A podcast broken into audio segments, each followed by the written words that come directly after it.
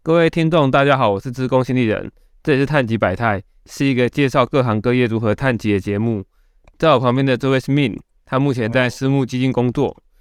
同时也有经营自己的粉专，分享一些投资的看法与知识。今天就邀请到 Min 来分享他的工作与投资心得。Min 来跟大家打个招呼吧。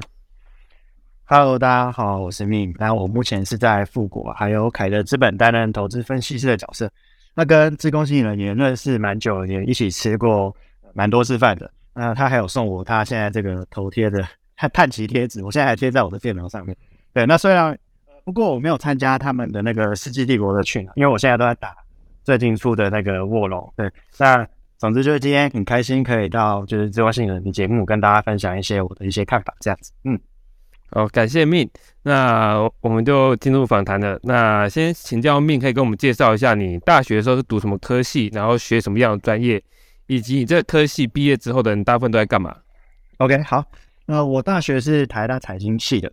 哎，然后我是三年前毕业。呃，台大财经系它其实修的课还蛮多的，不过我现在呃就大概浓缩几个是我修完我觉得收获比较多的几堂课。那我觉得印象最深刻可能是包括会计。然后经济学，然后投资学、统计，还有财务管理之类的。那这个科系其实他毕业后的出路也很广。呃，我有些同学可能他会去传统的银行当 MA 啊，或者是 ARM，或者是一些法金、个金，或者是银行的交易室。那有也有些人会去外商的投资银行做这个并购的。然后有些人会去券商、投信、头部担任投资的分析师。也有一些朋友会去。一般的公司当财务或者是策略，又或者是去管顾，然后甚至是一般的行销公关都有。那也有一部分的人是去像是 buy side 的的部办的的部分做投资。那比如说是像是寿险的投资部，或者是去 PE 或者是创投，或者是一些交易室。所以其实呃出路算是蛮广的啦。对，就你大学四年学了这么多东西之后，那通常大家会在大三到大四。去去找实习嘛，那通常这时候就会去呃做各式各样的尝试，可能我去银行实习一下，然后我再去券商实习一下，然后最后会决定一个比较适合的自己的一条出路。这样，那像我自己就是呃大学呃大概在大一大二就大概觉得自己对投资有兴趣，那喜欢做呃股票的研究，所以其实我之后的工作就工作就是往这个方向去找这样子。OK，那可以请命跟我们分享一下你就是毕业之后的工作是什么吗？OK，毕业之后的工作，其实我自己的话，我是在大二升大三的那个暑假去找实习，因为呃，台大财经系其实里面还蛮蛮竞争的啦，就是大家大概大二就没什么人在玩，大家都开始在认真的找实习，然后投履历。那我那时候也是这个样子，不过呃，我大三第一份工作其实就是在富国，然后我印象深刻的是我那时候。大二升大三那个暑假来应征富国，然后呃没有上，但是呃我们富国的老板他说他就扣给我说哦他自己有经营另外一个这个私募基金，就是现在的凯德资本，然后问我有没有兴趣来聊聊看。那他说因为他觉得我自己看呃面试下他觉得我比较适合做投资啊，所以就误打误撞就进到了现在的这个呃的公司。那所以其实我现在呃可能可能先跟大家。讲一下我目前的工作室，同时在两间公司，就是富国跟凯德嘛。那富国这边是券商，呃，所以我这边做的是 C O 赛的研究员。那凯德资本这边，其实我们算是一个小小的 Hedge Fund，所以我们是在做 Buy Side 的投资分析，那就是真的要把钱砸进去去去投资去赚钱的。OK，那只是刚好这两家公司的老板是同一个人，所以我在大三实习后，就是在这边呃实习了两年嘛。那中间的有一个暑假，我又跑去上海的。商业银行他们的风险控管部门去做两个月，但是做完就发现啊，其实我对这个商业银行是没有什么兴趣的，所以就又又回到富国了。对，那毕业之后当完兵就回来转正了，所以就一直到现在这样子。所以从二零一八年开始到现在也差不多快要五年左右了。对，嘿，命，我觉得这这蛮有趣，是你该实习的时候蛮久，跟我们一般的其他科系一样不太一样，因为其他科系都很是嗯最后一年才去实习嘛。那你就蛮早就开始。那我在想要呃多问一下，就是说，呃，你们这些在实习的时候，通常在会干嘛？因为你是一个实习生的身份，这样。OK，哎，我去，我其实觉得蛮有趣的，就是我觉得我自己的实习还蛮幸运的，因为我那时候二零一八年刚进复国的时候，我们还是在呃旧办公室，就是那时候公司规模大概只有八到九个，那时候其实也还没有研究部，就是我们还没有在写研究报告，所以我等于是说一开始进去之后，然后那时候也在做研究了，只是是给内部的看，就是凯佛凯德这边的，那只是说富国后来也成立了这个研究部，那所以其实我实习那时候在做的事情，跟我现在正式在做的事情是大同小异的，其实基本上就是真的要独立去看公司，然后要写报告，然后每个礼拜会跟老板开会，OK，那呃所以其实就是一路见证这个。富国这边从没有研究部到有研究部，到我们现在有这个部落格，然后到我们现在又每年会找两到三个实习生进来，对，所以其实我自己觉得我的实习跟一般人的实习还不太一样。那我会想要在这边继续待下来的原因，是因为我觉得我在实习的时候是一直受到冲击嘛，就是一直在学习，那就是持续到现在，我觉得每天都还是有在学东西，就不像有些可能。去实习，那就会觉得说，哦，我好像就是来打杂，我帮大家叫便当，然后每天在处理一些很 routine 的事情，在打 Excel，在 Keyword 之类的等等的。所以我自己觉得我还蛮幸运的啦，就是在实习的时候，就是呃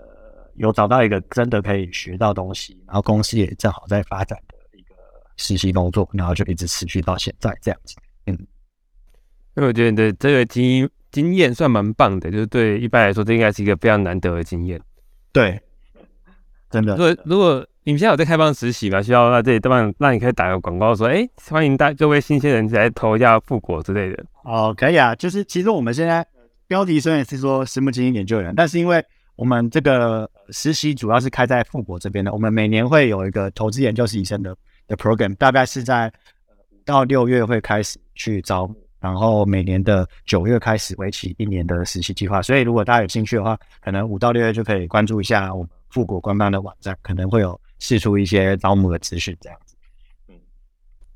，OK，了解。那那想要请问命，就是可以帮我们多介绍一下什么是私募基金吗？好，私募基金就是这个工作一般要怎么进去这个行业呢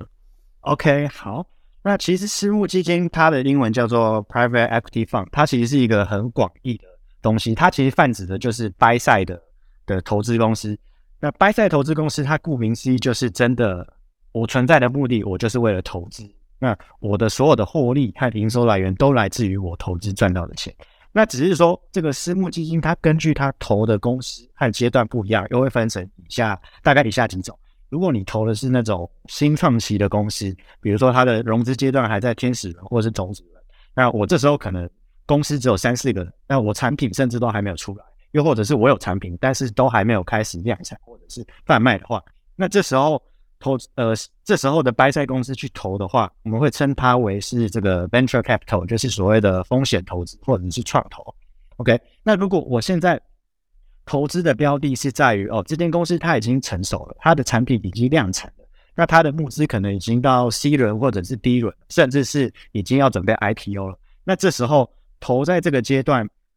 投这个阶段标的的投资公司，那这时候我们就会称它为是 private equity，就是所谓的私募基金，更狭义的私募基金了。那像凯德资本的话，因为我们投的主要是次级市场，就是已经 IPO 后的这个 equity market，就是包括台股、港股、美股等等之类的。那所以，如果你投资的标的是属于这种公开市场上已经在次级市场上交易的股啊、债啊，或者是外汇。等等之类各式各样的金融资产的话，那我们会统称它是 hedge fund，就是所谓的避险基金。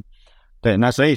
呃，这个 buy side 的私募股权基金，它根据这些投资的阶段不同，会分成创业投资 VC，然后呃私募基金 private equity，还有避险基金 hedge fund。那我自己的话是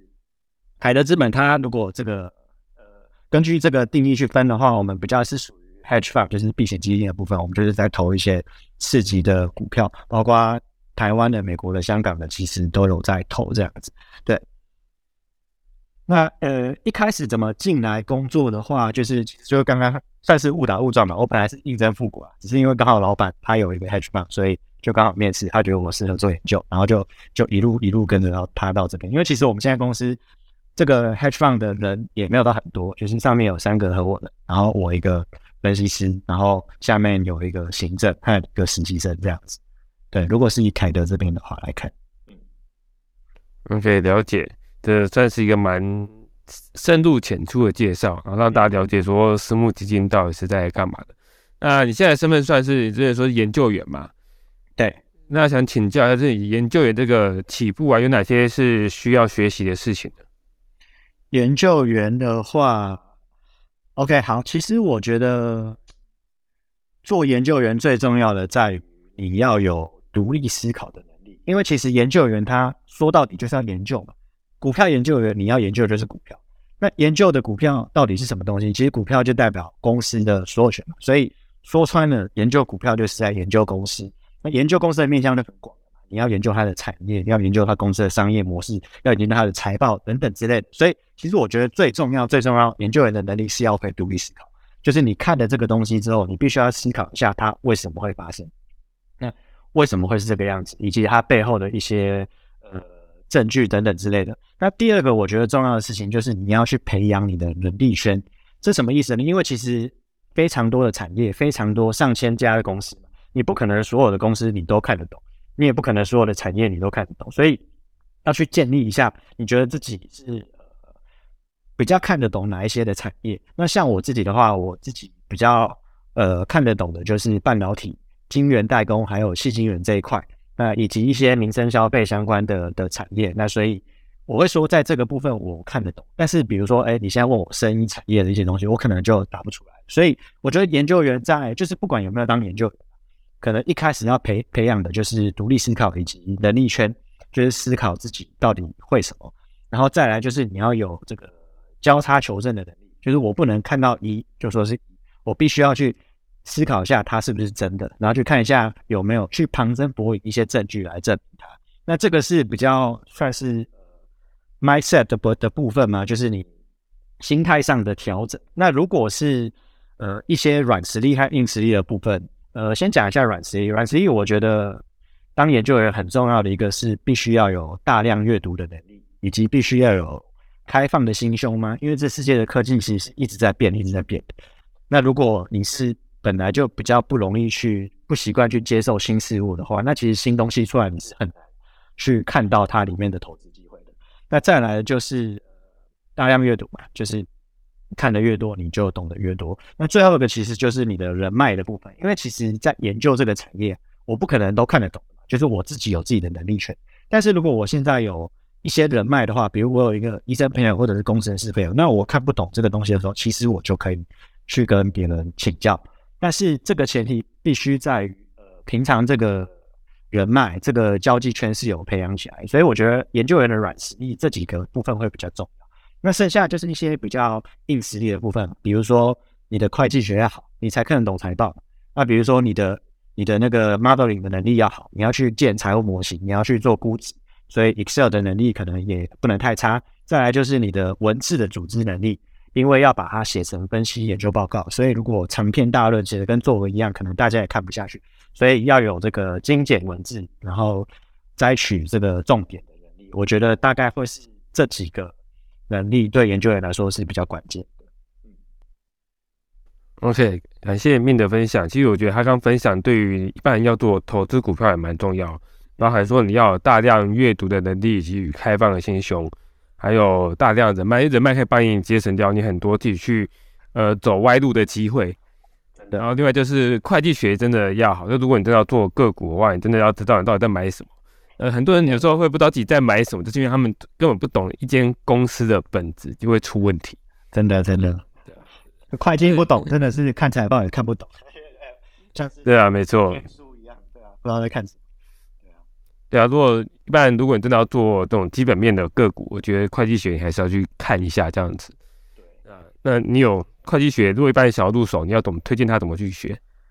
会计学啊，其实如果是学生的话，其实。学校一定都会有开那种初级会计、中级会计，大家就有事没事可以去修一下。那我自己觉得，如果不是真的要走这种非常专业的路，其实修完初级会计学，大概有个概念，就我觉得就很够了。那如果已经是毕业的朋友们，其实现在坊间有一些书嘛。那我记得之前是 PWC 嘛，还是哪一间公司的那个所长有出两本书嘛？是大会师技师教你看懂财报的那个系列，封面一本是红的，一本是橘的。呃，那两本其实看完的话，我觉得也会对整个会计的大概念会有一些初步的认识，所以其实我觉得这样就蛮够的了。对，其实不需要去学到太深。OK，感谢命分享这两本书。那那个就大家可以笔记一下，这都是想对这方面有兴趣的话，可以看一下。那想请教一下密，就是现在一当研究员的话，你平常一天的工作行程是什么？然后有哪些工作内容？OK OK，好，哎，我先补充一下刚刚上面那题人脉的部分。其实我刚刚讲，虽然这个人脉很重要，但是并不代表说我一定要用专业知识，我才可以去交到朋友或者是人脉。其实像自由系人这样，呃，有一群电动好友，大家平常在 打世纪帝国交流，其实也可以建立非常好的人脉，对吧？这是我们一个蛮深的感触。这是蛮有趣的，因为我发现做投资还蛮多在打 C 帝国，真的是 什么误打误撞。所以这告诉我们，如果要建立投资人脉，第一步就是要先去先去买一片 C 帝国。欢迎欢迎加入 C 帝国哈，跟传教。那个微软，请把那个我把发票我把发票寄过去，那叶佩佩我寄过来。已经拿到这个自设密码。对对对，帝国。对。OK，好，那就是回到刚刚的问。研究员的内容的话，好，那其实研究员一般他他其实我们先讲最核心的一个目标。如果是销赛研究员，就是富国这边的话，我们的目标就是要写出让读者想看的研究报告。OK，那如果是 buy side，就是像我们凯德资本这边，那他的目标就是我写出报告只是为了要让我去投资这档我觉得会赚钱的股票。OK，那所以其实说到底，一切报告就是。呃，我们这边以这个凯德这边为例啊，他的目的就是要找到值得投资案子，然后提案写个报告，然后投资赚钱。OK，那所以其实呃，大家平常每天在做的的这个工作就是就是就是研究。OK，那我自己一天工作的流程大概我每天早上我们这边比较松一点，因为不用一直盯盘，我们不是在做短线交易的，所以我大家都十点半左右上班。那早上起来就会早上上班之后，我会开始收。没有看一下，呃，我平常我之前继续问公司的问题，问同业的问题，他们有没有回信？然后看一下我信箱里面的，呃，今天的一些国际大事，然后一些其他同业厂的研究报告、分析报告。然后看完之后，大概就因为十点半才上班嘛，看完之后可能就十一点多了。那十一点多之后，就开始会进行今天的一些，就是我现在手头上，比如说我现在在看某某公司，我就会开始，呃，去去去做研究。那看我进展到哪里，是进展到产业还是个股等等之类。那研究的方向有分很多种，所以其实我的一天的行程没有到非常的固定，因为这里面掺杂了我可能要去拜访公司，要去访厂，然后要打电话去跟公司交流，然后甚至是有一些同业跟同业约个约个交流会，然后问问哎，你最近在看什么啊？那你有没有看到什么亮点啊？等等等之类去做一个资讯的交换。OK，那剩下的时间其实就是在做研究嘛。做研究可能包括看他的年报，看他的法说会，然后看一些 YouTube 的专业影片，然后呃建财务模型等等之类的，然后再把它写成报告。OK，这个是我凯德这边的工作。但其实因为我我提到说我其实有在也也在富国这边嘛，那所以富国这边的工作就又更多元一点的，因为我们现在每年有大概两到三个实习生，所以我自己还要负责带我们下面的实习生，就是每个月哎每个礼拜要开一到两次会，然后去跟他们。看一下说他们现在研究什么，然后有什么瓶颈这样子。那还有其他一些事，比如说我们富博在在募资，那我就有帮忙做这个募资相关的东西，去做呃财务模型估值的部分，然后一些财务的东西。所以其实工作下来是还蛮多元的，只是说主轴重心还是放在做投资研究的部分上。嗯，那所以其实每天的行程都不太固定，都不太固定。像我今天就是。我早上在写这礼拜的报告嘛，然后下午这个玉山法业的，就是玉山证券的人来拜访，然后我们就聊聊聊聊聊了一个下午。然后刚刚我们在做这个星期六有有一有一个那个分享会的准备，所以其实每天的这个流程都还不太确定这样子。不过大体是这个样子。嗯，OK，这部分我觉得还蛮充实的。对啊，那想请教一下，就是呃，以你这种。研究员的身份来说啊，这行业通常它的收入以及未来的发展职涯是如何呢？嗯，行业收入要把具体具体的数字，我猜可能不太能讲出来。不过，呃，不太呃，我自己觉得研究员看情况，他通常不太会。呃，如果你是已经你是进到比较业界享负盛名、比较大型的投信投顾，他的薪水其实都不太不会太差。我自己猜应该都有。应该至少都五到六以上左右，对。那那当然，如果有没有的话，那可能是我没有去去问到。对，就是我我就我目前的认知，然后分享而已，可能不是所有人都这样子。OK，但是本薪的话，其实大家都差不多了，除非你是到这种外商，比如说 JP 或者是 Morgan Stanley，他们的薪水会有一个比较大的跳升之外，其实大家的本薪都差不多。那真正的决胜点，我们我们以 Sales 赛的话，其实 Sales 赛就差不多。但是如果是 Buy 赛的研究，比如说凯德这边，那我们真正决定你薪水天花板的。的关键在于你的 carry 分的多多不多，就是你的绩效分红啊。因为我会有额度，那我去做投资，那这个投资如果赚钱，我是可以去分红的。目前业界普遍的话，大概有一个呃，它它有一个东西叫做 hurdle rate，就是说我要赚超过这个比例的趴数，我才可以分红。那分红的东西叫做 carry interest。那目前的这个标准大概是八趴的 hurdle rate，就是我每一档呃标的，我只要赚超过八趴。那我就可以分其中的二十趴左右的分红奖金。那所以，如果你今年今年呃投到一个赚很多的案子，这个 carry 是可以分非常非常多。那所以，其实我会认为研究员收入的本薪其实大家都大同小异，但是真的收入要拉得很高也是有可能。如果你的投资真的是做得好的话，它其实就是其实就是你的分红会让你的呃薪水拉到很大。对那未来职涯的话呢，其实研究员这个，我们这我刚前面呃比较破碎的讲，其实研究员主要就分两两大派，一个是 sales 赛的研究员，一个是 buy 赛的研究员。sales 赛的研究员，他他的 KPI 是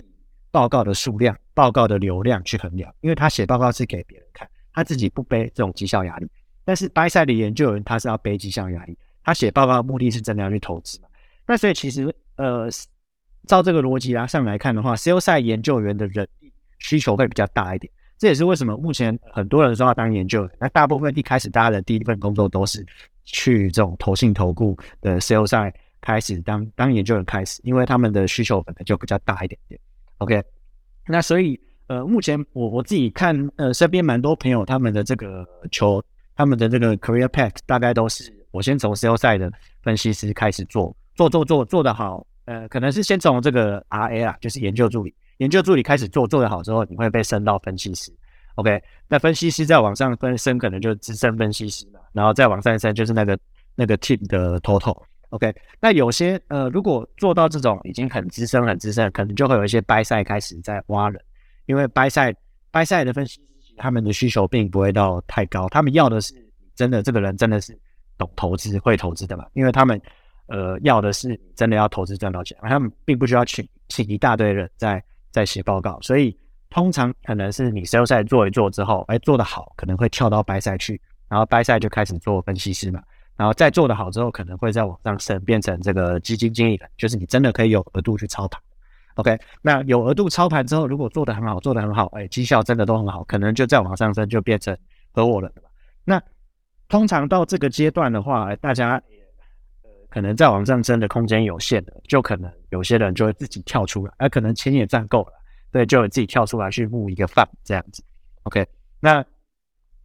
呃，不过其实掰赛也不会说非常难进去啊，因为它其实也会有很多的这种 RA，就是研究助理的需求。那所以其实有些人也是一开始就就进去掰赛，只是说掰赛的这个研究助理要往上升到这种基金经理人，他的这个门槛是会比较高一点点的。对，那我自己的话，因为我我们凯德的规模其实没有到非常非常大，那我们人也少，所以我自己比较，我觉得我比较幸运的是，我老板就有给我额度去去做操作，所以我现在是挂分析师，但是我是有在超额度的，就是有在背背这个绩效压力。对，所以这个研究员的职涯路径大概可以分成这个样子。OK，感谢 Min。那你刚刚一直有提到 Buy Side 跟 Sell Side，你可不可以跟就是大家简单介绍一下这两个的差异呢？OK，其实 Buy 这个 Buy Side 和 Sell Side，你把它分成中文就是买方跟卖方。那卖方研究员他在做什么？他在做的事情就是卖报告。所以我存在的目的，我就是要写出一篇精彩、精彩绝伦、有流量，然后吸引大家眼球的报告，然后提供给我的读者看。那通常掰赛研究有很多是会有呃证券下面会有一个投顾部门，那为什么要有这个投顾部门去写报告？因为写报告给他们用户看，他们可能看完之后就会有一些想法，会想要去做交易，那就会就可能会在那间券商去做交易。那这样子，那间券商它可能就会有一些手续费的收入。所以 sales side 的商业模式大概是这样子。那也有，当然也有一些部分是这种产业研调机构，他们就是真的在写报告，然后一份报告卖你几十万、几万块、几十万这样子。所以 sales side 它其实就是卖方，那卖方就是在卖报告的。那这些卖方研究员他们赚的钱就是依照我写报告的多寡。以及写报告的这个流量来决定我的薪水有多高，我是不是资深研究员？比如说像这个最懂苹果的男人，天风证券的郭明奇，他就是长期研究苹果，所以现在大家每个人看到苹果就会想到他，那也会想要去去看他的这个报告，去预测这这就是今年的 iPhone 十五会有什么这样什么样的东西。那这个比较像是 sell 赛分析师，那 buy side 分析师他就是买方的，所以买方顾名思义就是我。写报告只是一个附加的，我真正要做的事情是，我必须要买这间公司，而且我真的在这间公司赚到钱，这个才有意义。不然，你如果写了一篇长篇大论的报告，结果最后这个结论是啊，这间公司不用买，不能买，那你可能马上被就被炒鱿鱼。你一定要很明确的说，我现在在看什么公司，我觉得它能不能买，我觉得它的这个投资报酬、潜在报酬可能会有多少，我什么时候要出场，那我要买多少钱。什么时候买等等之类，这个都要很清楚。然后写了一篇报告之后，跟你的上司去报告说：“哎，我觉得这间公司值得投资，那我们要不要投个一百万、两百万进去买它？”OK，那过的话，他可能就去去去买了嘛，就去投资这间公司。那掰赛研究员到这边工作还没结束，哦，因为你投资了，你还没赚钱嘛，真正的这个天堂路从这时候才开始，所以你要开始去做投资管理，就是每季有法术会，然后。都要参加，要写一个投后管理报告。那掰赛研究员的案子结束的时间是直到这个投资的案子真的赚到钱或者是赔钱，然后去把它给获利了结，这边才算结束。所以其实呃，总结来说，sales 是卖报告的，他的薪水是靠报告报告来的。那掰赛他是写报告，他是为了要投资，那所以他的薪水除了写报告的钱之外，很大一部分是决定在于我投资的绩效。大概可以这样子去做简单的分类。哇，命的介绍真的非常的详尽，而且容易理解，我觉得蛮不错。果然是大的学霸，太厉害了。就 不会，因为就很多人说自己在耍废，实际上都超厉害。呃，以上是本次访谈的前半段，感谢命与我们分享了关于私募基金的工作内容与知识，也与我们简单介绍了 sell side 与 buy side 的差别。下一集命会与我们聊聊关于投资方法、投资经验、如何找投资的机会、计算估值与评估何时该进场，以及给大家的投资建议。感谢大家本集的收听，我们下集见。